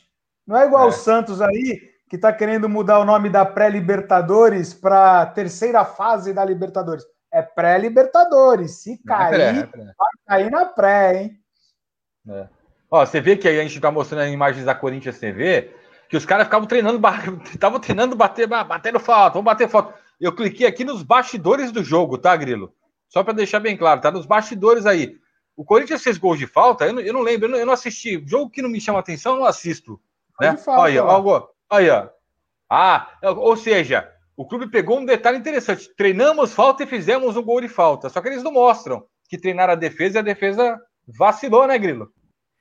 Eu, eu acho assim, o, o Corinthians está com um time limitado. Mancini está fazendo um trabalho bom com o Corinthians. Não é fácil, está bem limitado o time mesmo. Eu acho, e aí eu acho que o Prieto e o Fernandes podem nos ajudar nisso. O Otero parece que, que vai embora, né? É isso mesmo? Ou, eu ouvi. Olha, essa... Alexandre, Alexandre Fernandes. O Alexandre Fernandes conhece tudo desses negócios, desses bastidores aí. Não, então, eu até, eu até li essa notícia de ontem, ou de hoje, que o, o Corinthians foi pegar dinheiro emprestado com do agente Cavares né? e do Otero, aquele, que é aquele André Cury. Aquele André Cury, aquele que, que vira e mexe andava com o Pablo Mar lá para o Barcelona, é aquele, é aquele cara ainda, André Cury. É aquele cara mesmo, é ele mesmo. É Meu Deus. Não, é. e aí eu ainda. E, e além do Cury, o, o, o Corinthians tinha pegado dinheiro emprestado outra figura que vocês já ouviram falar, ainda mais quem, quem, quem acompanha mais o noticiário do Santos. Julia Bertolucci, Carlos Leite. Olha, o Corinthians está indo para um, um, um lado aí bem complicado. Viu? É que para esses outros que você citou, para esses outros que você citou, deve estar tá devendo ainda, entendeu? Então não pode pedir. Aí vai para um terceiro, uma terceira Nossa. opção. Juliano Bertolucci, Carlos Leite, então na época de Mano Menezes, hein, ô, ô Guto Souto? Acompanhou? Você era nascido já, né? Porque o Mano Menezes treinava o Corinthians? Eu vi Santista falar de. O corintiano falar que o Santos está querendo mudar de nome aí. É especialista, né, em cair em primeira fase? Não, peraí. Você, vai, você está um, amarela. Você está amarelado, um, Guto Souto. O Guto Souto está amarelado. Não, Guto Souto está amarelado, porque se, se ele se referir ao Santos, ele está amarelado, tá? Porque o Santos é a primeira vez que disputa uma pré-Libertadores. Tá? Eu tô defendendo Sempre... o Santos. Ah, então você está, o seu cartão está retirado. Ó. Fomos para é. o VAR, retirado. o Grilo gosta da brincadeira. É... Não, Guto, é sério, é sério. O que, que você é... queria falar? Não, não, não era isso mesmo. Eu não era nascido, não, na época do Mano Menezes. Não Meu era nascido? Pô, tu nasceu o quê? 2002? 2010, pô? Não, tô. Que isso? Ai, ai. Pô, nós temos uma criança aqui, ó, José Ricardo Grilo, aqui conosco, então. Pô, meteu, meteu identidade falsa aqui na parada, hein? O, o, Guto, o Guto deu golpe aí para jogar na, no sub-20. Tá, tá metendo golpe para jogar no sub-20, Guto, viu? É, é o gatinho da resenha. É para atrair é, a audiência aqui, né? Brin é, é, brincadeira, viu, rapaziada? Brincadeira. Eu vou falar para vocês. A gente estava vendo aqui mais imagens do Corinthians, aí eu tive que tirar aqui porque entrou o merchan do, do, do YouTube. Mas estamos vendo aqui os bastidores nada agradáveis. Agora é sério, o time do Retrô, é óbvio que eu vi depois os melhores momentos e tal. Aí o Ramiro tá jogando nada no Corinthians também, não sei o que tá fazendo, só gastaram dinheiro tá, com ele. Não tá jogando nada e o, ele deve a vida dele ao goleiro do Retrô, porque o pênalti dele foi ridículo. Exatamente. O, mas o Retrô foi um time, o, o, o, o Gugu, não sei se você viu, o, o Paulino obviamente viu, porque eu acompanhei ele nas redes sociais, ele se queixando lá, o Grilo também viu, mas o Retrô botou a bola no chão e deu velocidade para o jogo no segundo tempo, né? Eu gostei, né, é, né, Grilo? A, é, minha vez, Pará? Oi, Gugu, fala, fala, manda, manda, Gugu. Isso, a reclamação do segundo tempo era do gramado para os dois times, mas só que estava acontecendo uma, uma questão totalmente é, diferente, né? O Retrô reclamava do gramado, mas estava conseguindo tocar bola. O Corinthians estava reclamando do gramado, mas só estava jogando no balão. Uma coisa que eu não consigo entender na, na diretoria do Corinthians, até mesmo o Fernando pode, como corintiano, a gente, até nessas imagens, que é muito bacana, você, a gente está comentando e você colocando as imagens, a expressão do Luan. A expressão do Luan é a expressão do Corinthians hoje. Porque é um cara que foi contratado por um dinheiro absurdo e ele entra em campo, não faz nada, desfila, não consegue tocar uma bola. Eu acho que esse jogador acaba influenciando o time, porque não é possível. O, cara, o dinheiro que o cara ganha por mês e não conseguir fazer nada no Grêmio era totalmente diferente. Como é que explica isso, Fernando? Ô, Prieto, eu, eu, eu gosto muito dessa tua colocação e queria juntar com o que você falou no início. É, o Corinthians vive de bola longa porque quem foi contratado para fazer essa cadência no meio de campo e trabalhar como o, o, cérebro pensante foi o Luan, né? Não tem, o Mancini está vivendo de bola longa. Joga e vê o que, que dá lá na frente. É isso que está acontecendo. Mas se tivessem observado, o Luan já não fazia isso no Grêmio há muito tempo. Ou você acha que o Grêmio ia liberar um jogador da qualidade técnica que é indiscutível do Luan para o Corinthians se o cara tivesse no auge? Obviamente que não, não é isso, Paulino? Não, primeiro que assim, a qualidade técnica dele não é indiscutível, é totalmente discutível. Não, mas no, Grêmio, é um... Grêmio, era indiscutível. Ele, para mim, é um perninha, velho. E assim, o, o Gugu, eu adiciono mais uma questão nisso aí. O cara é corintiano. Quem que não queria jogar no seu time de coração, ganhando uma fortuna? Eu ia comer grama, mano. Eu ia morder Sim. a trave. Isso aí ele disse, Paulinho. É ele surreal, disse, ele não era nada. Ele não era não, é Paulinho, você ia foto. comer sempre, rapaz. Você não pode ver um prato que você vai comer. Isso não tem jeito. Tem foto, tem foto. E, e, o que mais me intriga ainda é que no final teve briga, né? Porque o Fagner, quando faz o gol lá, ele provoca os jogadores do retrô e aí a, a resposta do, do, time foi o seguinte: não, é que o, a fala do, do presidente do Retrô atingiu diretamente o Corinthians, e aí nós jogamos esse jogo motivados. Eu imagino, eles, eu imagino eles desmotivados como deve ser. Porque motivado é isso? Que porcaria, velho. Como, como é que é o nome do, desse jogador número 8 do Corinthians, que contratado, aí estava jogando pelo lado esquerdo, alto, velocidade. Qual é o nome dele? É o Quem é a Pereba, Paulino? Quem? Não, não me liguei no número, não. É o, mas acho 8? que é o Gabriel Pereira, não é? É o Gabriel, isso, é isso mesmo. Isso. Você viu a vontade que o cara joga, que jogou na partida, correndo, dividindo. Então, essa é a mística da, da, da equipe do Corinthians. E a gente pega o Luan, que ele fica assim, ó. Imagina eu no programa com vocês assim, ó. Surreal. Surreal. Eita. O balanço do Corinthians Pô, é. saiu, né? Pô, semana crer, né? E revelou... Pegar no, no né, cara? Pô, dá, né? Fala aí, Ale Fernandes. Não, coisa rápida. O Corinthians soltou o, o balanço referente a 2020. Nesse balanço, que revela uma dívida de 4 milhões de reais. É, esse balanço revelou, inclusive, a quanto o Corinthians pagou pelo Luan. Foram 29 milhões, é, 29, 29 milhões e 800 mil, por aí. Esse foi o, o, dinheiro que o Corinthians pagou pelo Luan, que foi registrado no, no balanço aí que foi publicado dias atrás. Tá, aí é puxado. É, né? é, é, puxado demais. Ó, deixa eu colocar aqui uma rapaziada aqui, ó, é, que está participando aqui. Deixa eu pegar lá de cima aqui, ó. O Marcelo Elias colocou no. Não, o empresário do Otero e do Casares, é, é, é ele emprestou 3,2 milhões. Pai do céu, ele fala assim. Meu Deus do céu. É, tá aqui o, o, Marcelo Elias aqui. Aqui não há espaço para clubismo. o, o Luiz Fernando colocou aqui. É, deixa eu ver aqui. Aí o Luiz Fernando, ó, chama o Marcelo Elias, pois esse viu Charles Miller chegar no Brasil. Que isso, rapaz? O, o Roberto Pires, aqui, ó. Abraço a todos, ótimo programa e ao grande amigo Prieto, que quando no Santos nos, nos deu a oportunidade de falarmos da velha guarda da Tusa, torcida uniformizada Santista, Gugu. Legal, isso aí, trabalho bacana que a gente fez lá. todo mundo falava, né? Até funcionário. Santos é o todo, né? Mas, Exatamente. a maioria não pensa assim. Só pensa no crachá que coloca. Tá vendo? Ó, a gente tá falando do Corinthians, sempre tem o Santista aqui para entrar, para botar jeito na casa, rapaz. Tá pensando o quê? Ó, aqui, ó. O Luiz Fernando colocou aqui, ó. É, ser perninha não significa ser perna de pau. Luan jogou demais na Libertadores pelo Grêmio, mas um cara que acaba de ganhar o continente e vai xingar o Thiago Neves, equilíbrio não tem. É. Por isso que falo, o, o, o Luan, no, o no, no Grêmio, cara, ele teve é, períodos sensacionais. Sensacionais. Tanto é que ele, a, a informação que a gente tinha na época, é que ele começou a dar trabalho, Paulino, porque por causa de envolvimento com noite, entendeu? E aí o Renato não quis mais.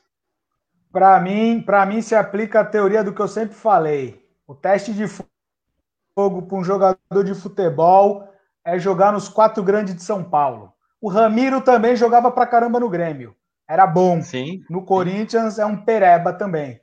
Então, assim, o cara tem que sentir a pressão de jogar no estado de São Paulo. Aí ele vai mostrar se realmente ele tem ou se ele não tem.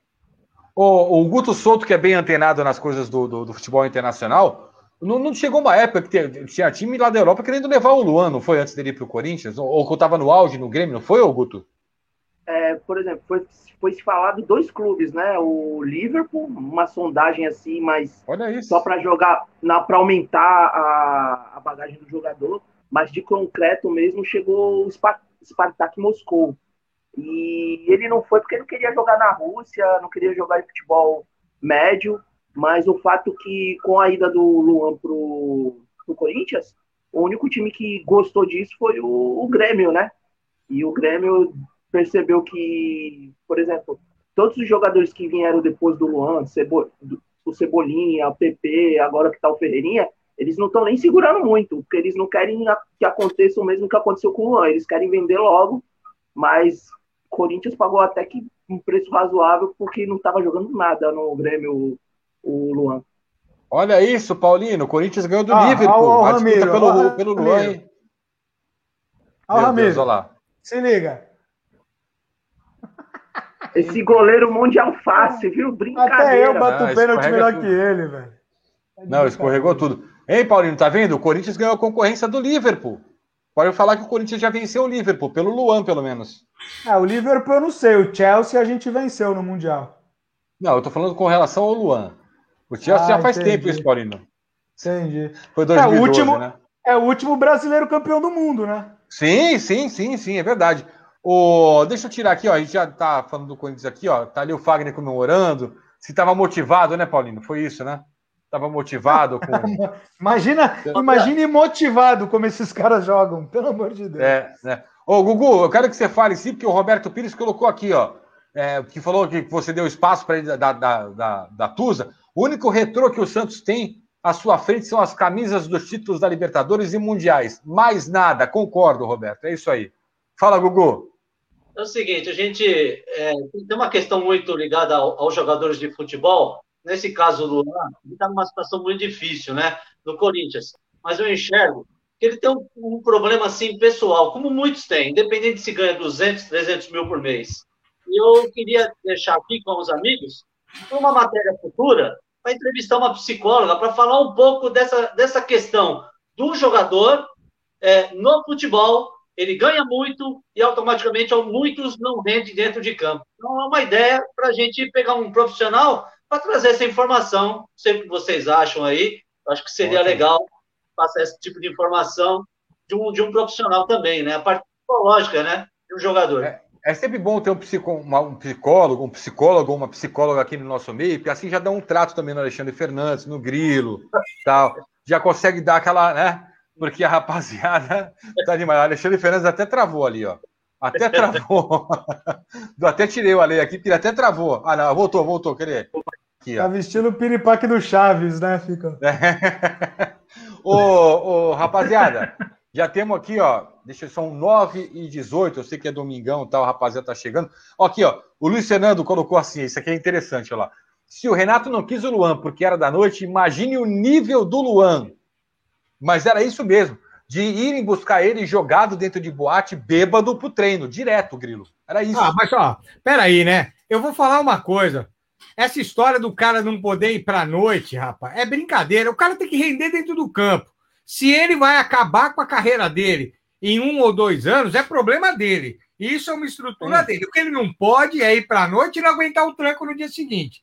Almir Pernambuquinho, agora eu fui longe, hein? Eu fui no tempo do Marcelo Elias, que está assistindo a gente.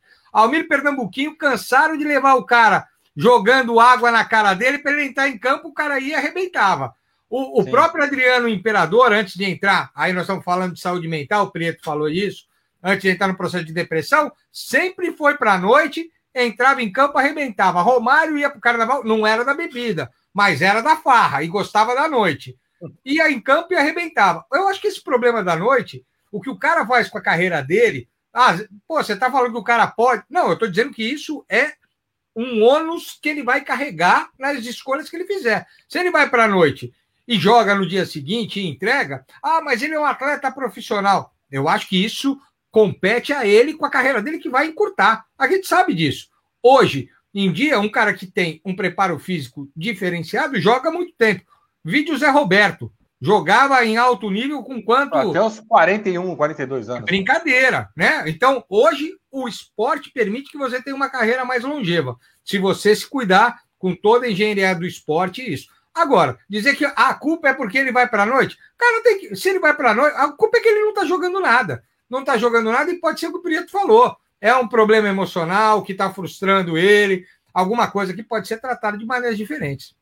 Ó, vamos, vamos virar o fio aqui. Então tá combinado aqui, a gente vê aqui uma psicóloga ou um psicólogo para falar sobre esses comportamentos e para falar sobre a rapaz. O Guto está até dando risada já lá. Para falar também sobre o comportamento dessa rapaziada aqui, ó. É só olhar para a latinha da rapaziada que vê que já precisa de algum tipo de tratamento. ó, Vamos mudar o fio aqui, ô, ô, Grilo. Vamos, vamos falar aqui agora de São Paulo Futebol Clube. E eu vou colocar aqui, ó. Vou até compartilhar com o áudio. Vai entrar aqui na tela de vocês aí, ó.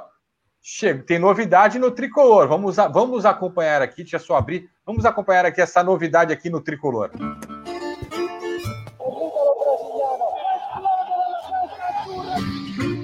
Americano? São Paulo adesso é casa minha.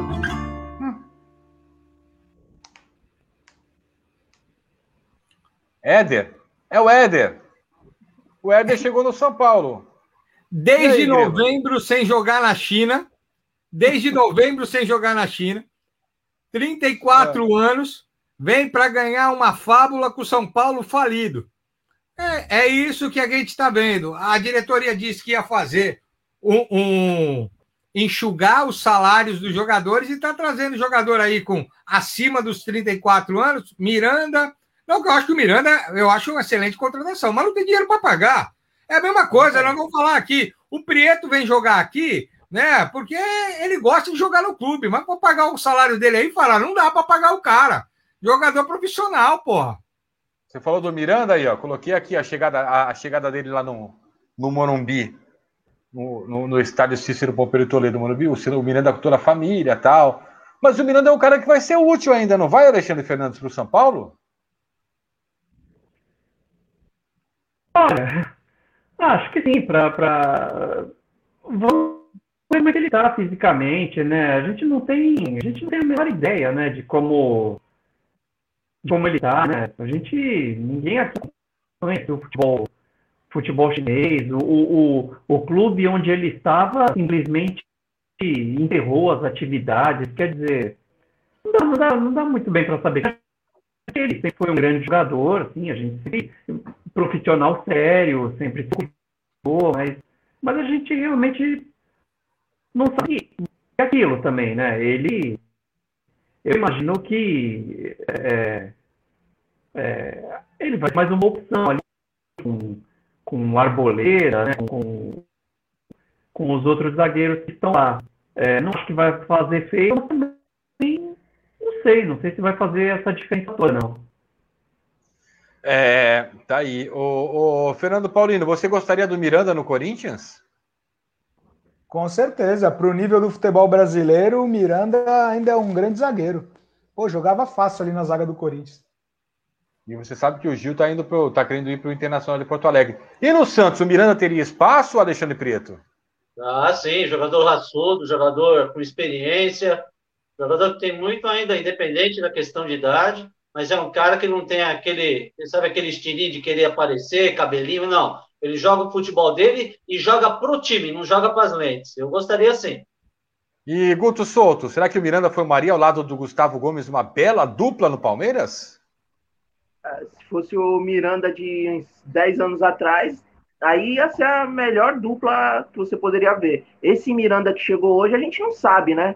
O nome Miranda a gente com certeza queria ter no Palmeiras, em qualquer clube do Brasil.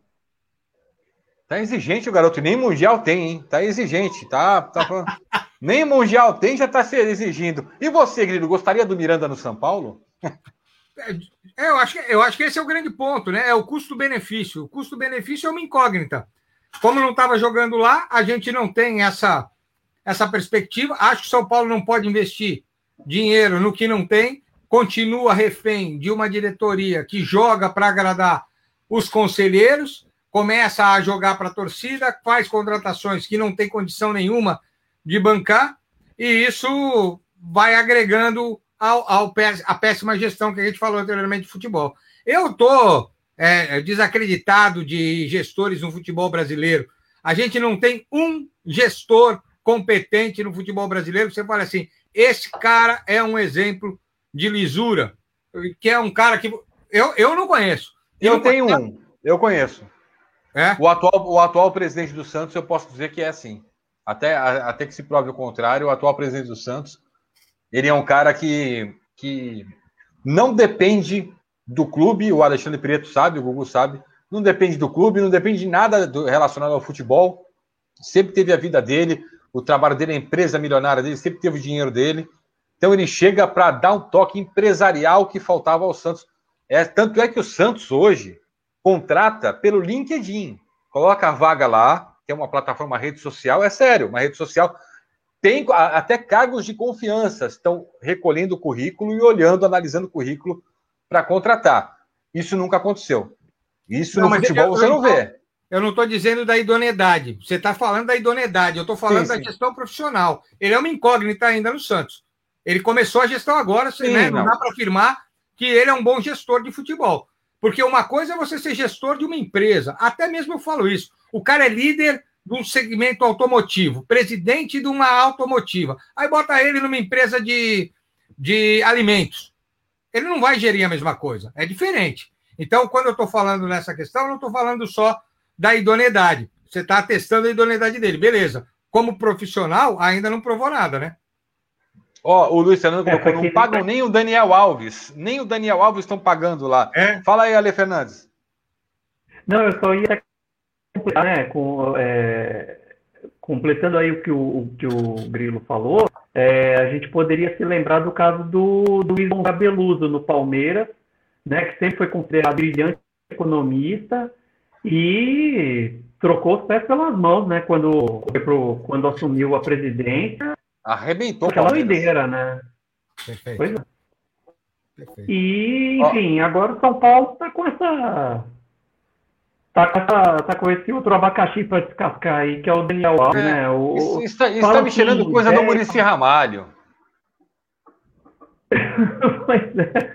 O, o Murici Ramalho, o jornalista Flávio Prado, né, da, da TV Gazeta, inclusive falou que o, o Murici está se recuperando de uma diverticulite né, que está em casa. É... Ele já teve e... isso, na época do Santos, já, e do São Paulo também, já teve. É, um então, problema. Pois é. Pois é. E aí deve estar tá enchendo o saco lá dos guarda municipal lá em Bertioga, lá. Pô, eu não, não sabia, meu. Tô, tô aqui, aqui, bom, ninguém falou nada, meu. é, é, é, sério, teve essa coisa aí da diverticulite. O, o, o Murici, que né, tem um cargo lá no diretoria de São Paulo, lá, é coordenador de futebol. Nos últimos dias andou trabalhando de casa, mas ele, segundo ele, segundo o Flávio informou, que agora na semana que vem ele volta às atividades já no clube mesmo, né? Ó, deixa eu rodar aqui a rapaziada aqui, ó. A média de idade do São Paulo ainda é uma das menores da Série A. Será, Luiz? O Roberto Éder meia boca e com salário alto. Aí vem o Roberto Pires aqui no Santos. Já temos Kaique, Luan Pérez, Sabino, Marce, eh, Marcelo, investir em jogadores novos, porque não tem outro jeito, né, Roberto? Não tem como, não pode contratar. É, o Luiz aqui, ó, uma ou duas temporadas não confirmam a competência de gestão de uma diretoria. Precisa analisar o legado. Eu, eu acredito muito, eu falei da idoneidade do, do, Não que os outros presidentes que tenham passado aí não, são idôneos, não sejam idôneos, não é isso. Mas o tino é, empresarial que o Andrés tem, para mim, é, é, uma coisa que vai acrescentar muito. Foi isso que eu quis dizer também. O Marcelo Murici não usa máscaras e quer dar pitaco. É, foi. Murici, tá vendo? O cara ainda tem dificuldade vai passear na praia sem máscara e ainda reclama com o guarda municipal. É brincadeira. Ô, Roberto, tava andando na praia sem máscara e o Murici. É a maior comédia. O Murici é uma comédia mesmo. Ô, rapaziada, já são 9 e 29, 9 meses. Vocês querem ir embora? É melhor ir embora ou não? Vamos, né? Só que antes de ir embora, o que, que acontece aqui?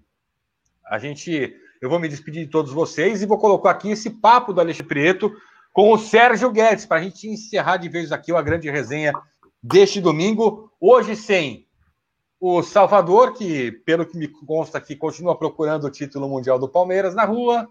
Né? O Daniel Haddad com problemas seríssimos com tecnologia. E o Evaldo Prado, que deve estar andando de kart nesse momento na fazenda dele. Né? Na fazenda dele em Ribeirão Pires, é isso, né? Isso. Não é isso, Gugu? É, tem uma fazenda lá com não sei quantos hectares, cabeças de gado. Então isso, hoje. Até pouco tem.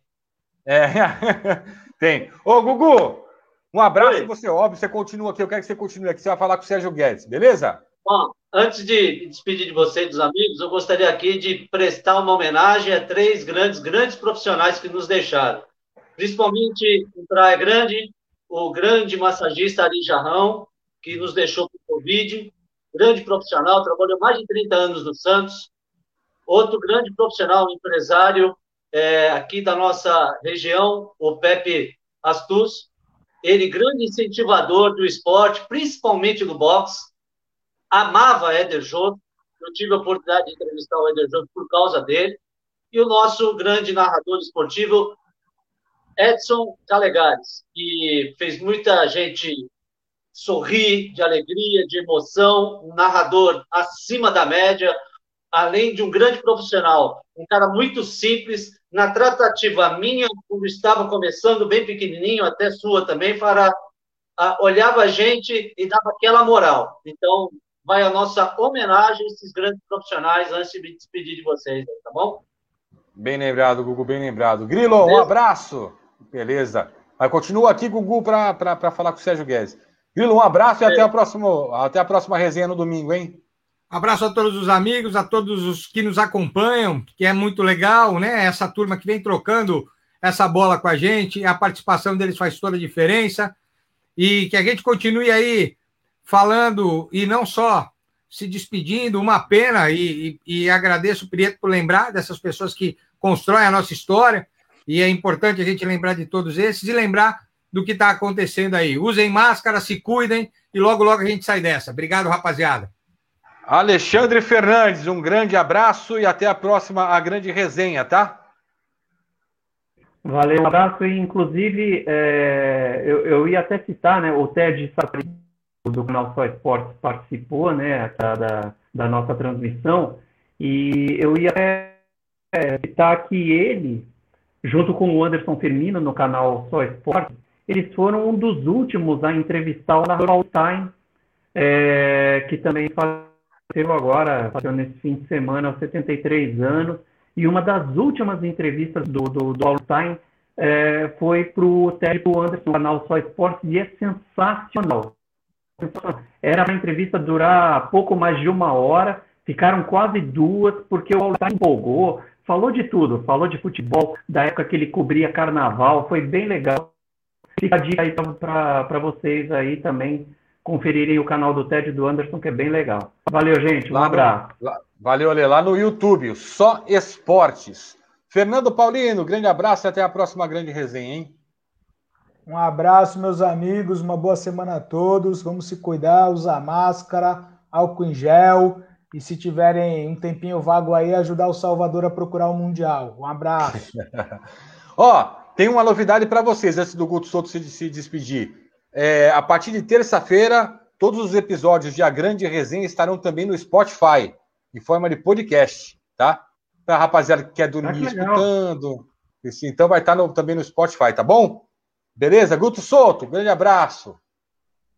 Abraço a todos aí, obrigado aí mais uma vez nesse poder se falar um pouco de futebol no meio dessa pandemia, trazendo humor, trazendo informação. Agradeço aí, sou fã de vocês e obrigado. Valeu, Guto. Ó, fica. Eu quero que vocês querem que ah, aqui, ó. Tá aqui, só que eu tenho que quando eu entrar aqui eu tenho que dar uma pausa, é óbvio. Ó, eu vou colocar aqui, ó. Daqui a pouco vai começar. Olha que coisa linda. Olha aí, vai começar agora a entrevista do Sérgio Guedes. Prestem atenção nessa vinheta, meus amigos. Vamos lá. Vai entrar aí o papo com o Sérgio Guedes, esse papo com o Guguzinho. Sérgio Guedes, depois vem nosso encerramento. Vamos lá. Show de bola, Guguzinho, manda bala.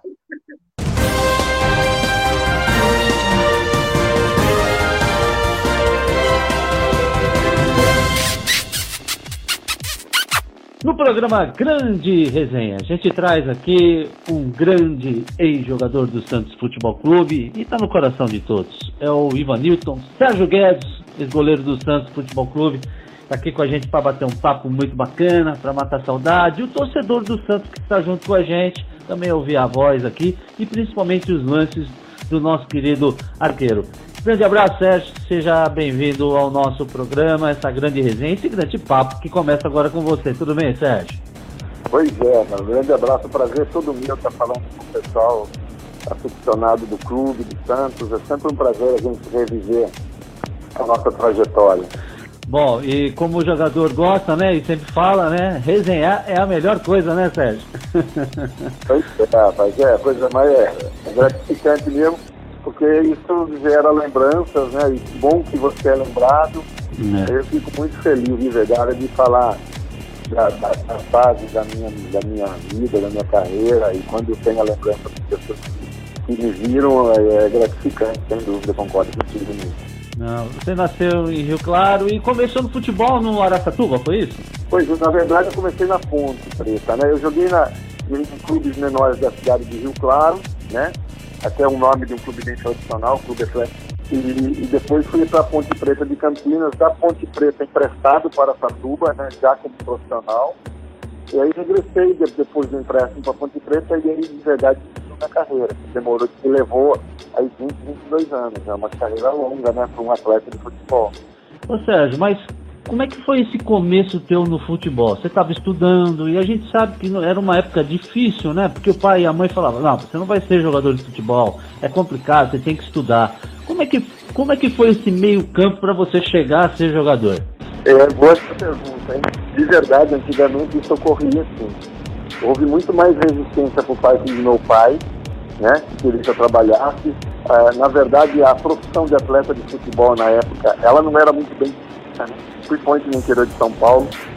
Não via um jogador com bons olhos. E meu pai também tinha esse sentimento, né? Por gostar de futebol e acompanhar, ele tinha informações.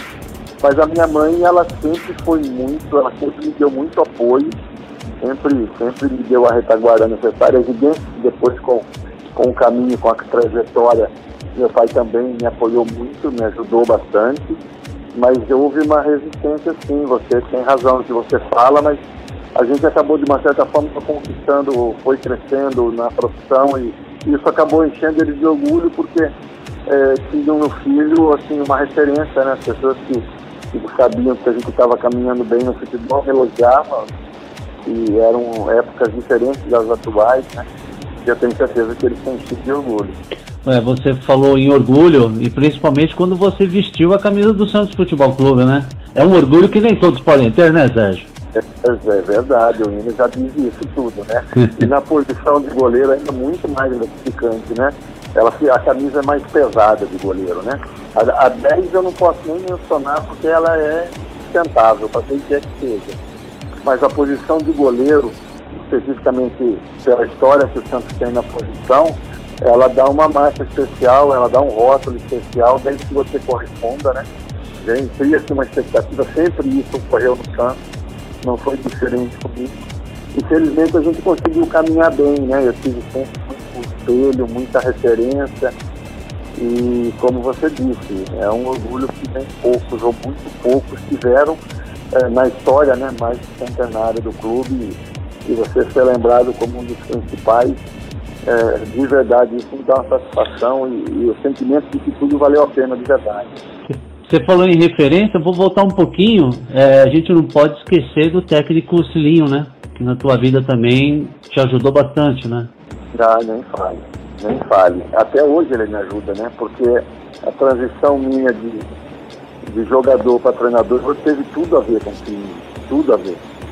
Eu, quando ainda jogava, foi nos últimos anos de profissional, ele fez um, um comentário comigo e eu nunca mais esqueci eu teria o perfil para seguir dentro do futebol, ele me via com esse perfil de, de dessa transição de campo para comando técnico e me disse uma coisa que eu nunca mais esqueci, porque ele agia dessa forma.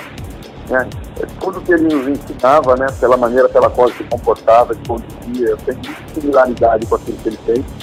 Sem nenhuma pretensão de imitá-lo, porque é de imitar o Silinho se estrepar ele era bem característico, né? único. E ele me disse que futebol você confia ou não confia. E se você não confia, tira de perto de você. E é uma coisa que no passar dos anos, cada vez mais claro isso fica para mim. Então ele foi uma referência de verdade, um exemplo. Uh, e eu carrego muita coisa. Eu tive muita gente boa, né? Pepe, Geninho, Cabralzinho, né? Esses especificamente com, com como passagens pelos Santos, né, Rubens Minelli. Eu tenho muito boas referências e lembranças dessas pessoas, mas a minha transição especificamente do campo para o banco né, de, de, comando técnico teve muita referência do Cirinho e, e ele teve um peso muito grande para que eu fizesse essas coisas. Beleza, Fabiano Pará. Esse foi o Sérgio Guedes conversando com a gente nessa primeira entrevista desse domingo. Essa entrevista a gente vai repercutir também numa segunda e numa terceira parte. Segue a grande resenha para você que está conectado conosco aqui.